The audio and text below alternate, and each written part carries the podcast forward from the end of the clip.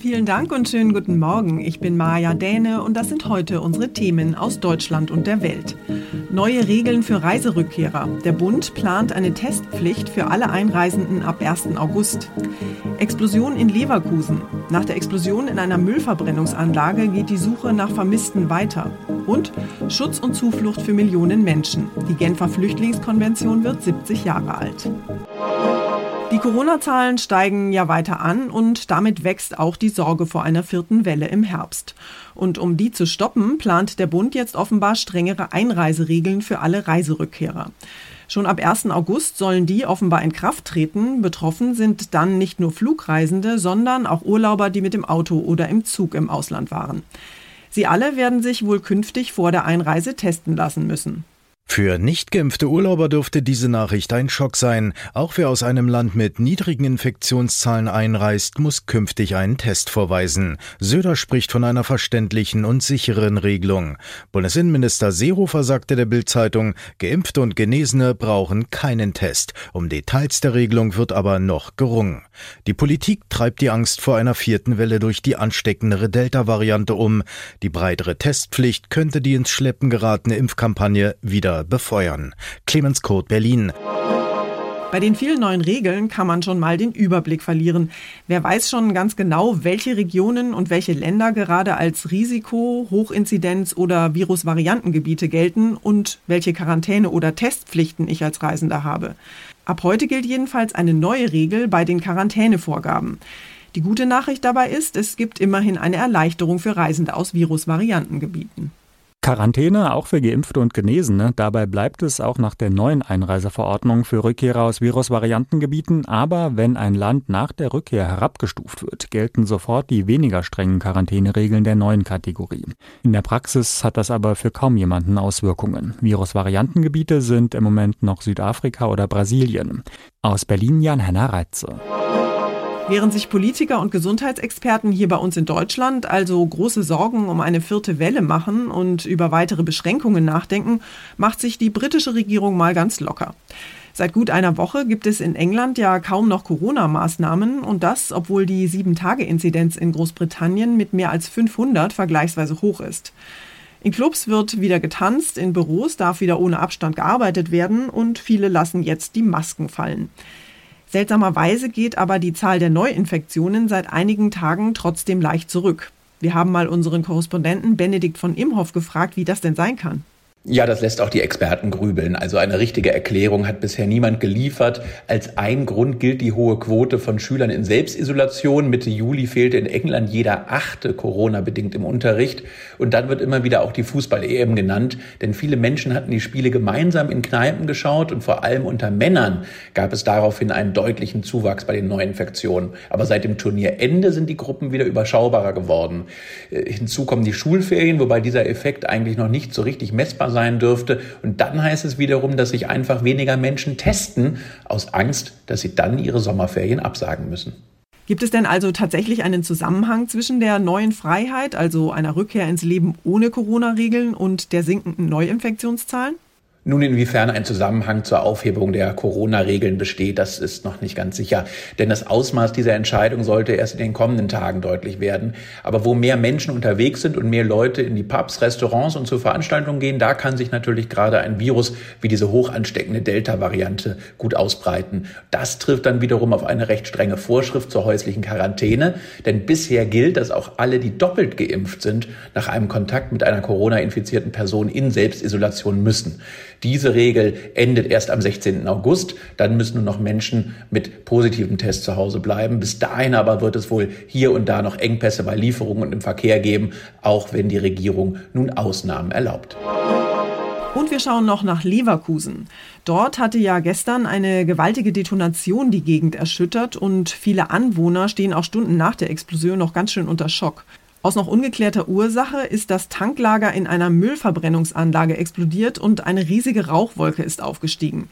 Bei dem Unglück sind mindestens zwei Menschen ums Leben gekommen, mehrere Beschäftigte werden noch immer vermisst. Die große schwarze Rauchwolke war weit über Leverkusen hinaus zu sehen. Sogar die Feuerwehr in Dortmund hatte vor einer Geruchsbelästigung durch das Unglück gewarnt. Mittlerweile ist die Gefahrenwarnung auch für einen großen Teil von Leverkusen aufgehoben. Ob die Rauchwolke giftig war, ist noch nicht klar. Luftmessfahrzeuge sind weiter im Einsatz. Außerdem sollen auch Ascheteile analysiert werden, die in vielen Stadtteilen vom Himmel gefallen sind. Bis die Auswertung da ist, kann es einige Tage dauern. Die Stadt hat die Bevölkerung vorsorglich dazu aufgerufen, Obst und Gemüse aus den eigenen Gärten nicht zu essen und anzufassen. Kaya Seliger, Leverkusen. Einer der allerwichtigsten Grundpfeiler der internationalen humanitären Zusammenarbeit wird heute 70 Jahre alt. Am 28. Juli 1951 wurde die Genfer Flüchtlingskonvention verabschiedet.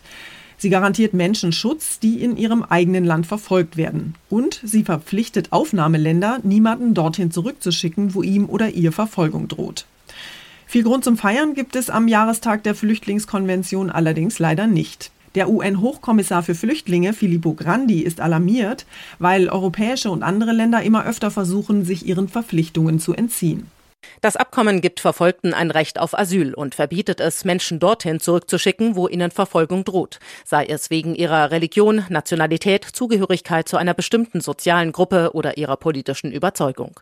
Nicht geschützt durch die Konvention sind Opfer von Naturkatastrophen oder sogenannte Wirtschaftsflüchtlinge. Allein wegen Verfolgung und Konflikten sind aktuell weltweit 34 Millionen Menschen auf der Flucht. Die Zahl steigt jährlich. Was dem Abkommen fehlt, ist ein Verteilschlüssel. So nehmen Entwicklungsländer wesentlich mehr mehr Geflüchtete auf als reiche Industrieländer. Und auch innerhalb der EU nehmen die Länder mit Außengrenzen mehr Migranten auf. Ursula Winkler, Nachrichtenredaktion. Unser Tipp des Tages heute für alle, die aus dem Urlaub zurückkommen. Für viele Sommerferienurlauber sind das ja mal wieder ziemlich schlechte Nachrichten. Spanien und die Niederlande sind inzwischen Hochinzidenzgebiete. Das heißt, wer von dort ab sofort nach Deutschland zurückkommt und weder genesen noch geimpft ist, der muss in Quarantäne. Und weil die Corona-Zahlen hier bei uns in Deutschland weiter ansteigen, wird inzwischen ja auch über weitere Maßnahmen für alle Reiserückkehrer gesprochen. Tine Klimach aus unserer Serviceredaktion hat sich die neuen Regeln für Urlauber mal näher angeschaut. Tine, lass uns doch erstmal über die Urlauber sprechen, die aus Spanien und den Niederlanden zurück nach Deutschland reisen. Was kommt denn konkret auf die zu? Reisende müssen mit Einschränkungen rechnen. Wer nicht geimpft oder genesen aus einem Hochinzidenzgebiet kommt, wie Spanien oder den Niederlanden, muss in Quarantäne. Und das für zehn Tage. Aber man kann nach der Hälfte mit einem negativen Test verkürzen. Das betrifft nicht gerade wenige. Allein in Spanien sind gerade 400.000 Urlauber, schätzt der Reiseverband DRV. Bisher sehen die Urlauber das zum Beispiel auf Mallorca eher gelassen. Nur wenige haben da ihren Urlaub abgebrochen, heißt es von dort. Aber die Reisebranche macht sich natürlich Sorgen um das Geschäft. Es ist noch nicht abzuschätzen, wie viele ihren Urlaub gar nicht erst antreten, weil ihnen die Lage insgesamt zu unsicher ist. Nicht nur in Spanien und in den Niederlanden gehen ja die Corona-Zahlen gerade wieder steil nach oben, auch hier bei uns und in vielen anderen Ländern. Deshalb wird jetzt über strengere Regeln für alle Reiserückkehrer nachgedacht. Was heißt das denn? Das heißt, wer nicht geimpft und nicht genesen ist, muss sich testen vor der Einreise. So der Plan, der jetzt innerhalb der Bundesregierung besprochen wird. Also egal, ob die Urlauber dann mit dem Bus oder mit der Bahn einreisen. Wenn es nach Gesundheitsminister Spahn und auch Innenminister Seehofer geht, sollte grundsätzlich ein Test gemacht werden, egal aus welchem Gebiet die Urlauber kommen. So müssten sich auch Urlauber testen, wenn sie aus den Nachbarländern wie Österreich, die Niederlande oder Polen einreisen. Aber ob und wie es kontrolliert werden soll, ist nicht raus. Bisher soll es keine Grenzkontrollen an bestimmten Punkten geben. Strengere Regeln für Reiserückkehrer. Dankeschön, Tine. Und zum Schluss geht es hier bei uns heute ums Bierdeckel weitfliegen. Vielleicht haben Sie das ja selbst schon mal ausprobiert, einen Bierdeckel so zu schleudern, dass er wie ein Frisbee durch die Luft segelt. Forscher der Universität Bonn haben genau das auch getan, allerdings mit einer eigens gebauten Bierdeckel-Wurfmaschine. Mit einer Hochgeschwindigkeitskamera haben sie dann das Flugverhalten der runden Bierdeckel gefilmt, Ziel des hochwissenschaftlichen Experiments war es nämlich herauszufinden, warum die Dinger grundsätzlich nicht geradeaus fliegen. Die wichtigste Erkenntnis, wenn ein geworfener Bierdeckel neben dem Tisch landet statt auf dem Tisch, dann muss das nicht unbedingt am Alkoholpegel des Werfers liegen. Der Grund ist vielmehr, Achtung, ein Zusammenspiel aus Gravitation, Auftrieb und Drehimpulserhaltung. Nach spätestens 0,45 Sekunden beginnt der Bierdeckel nämlich abzudriften. Die gute Nachricht ist aber, mit der richtigen Technik und ein bisschen Übung kann fast jeder irgendwann einen Bierdeckel zielsicher werfen. Allerdings nur, wenn er einigermaßen nüchtern ist. Das war's von mir für heute. Ich bin Maja Däne und wünsche Ihnen einen guten Start in den Tag. Tschüss und bis morgen.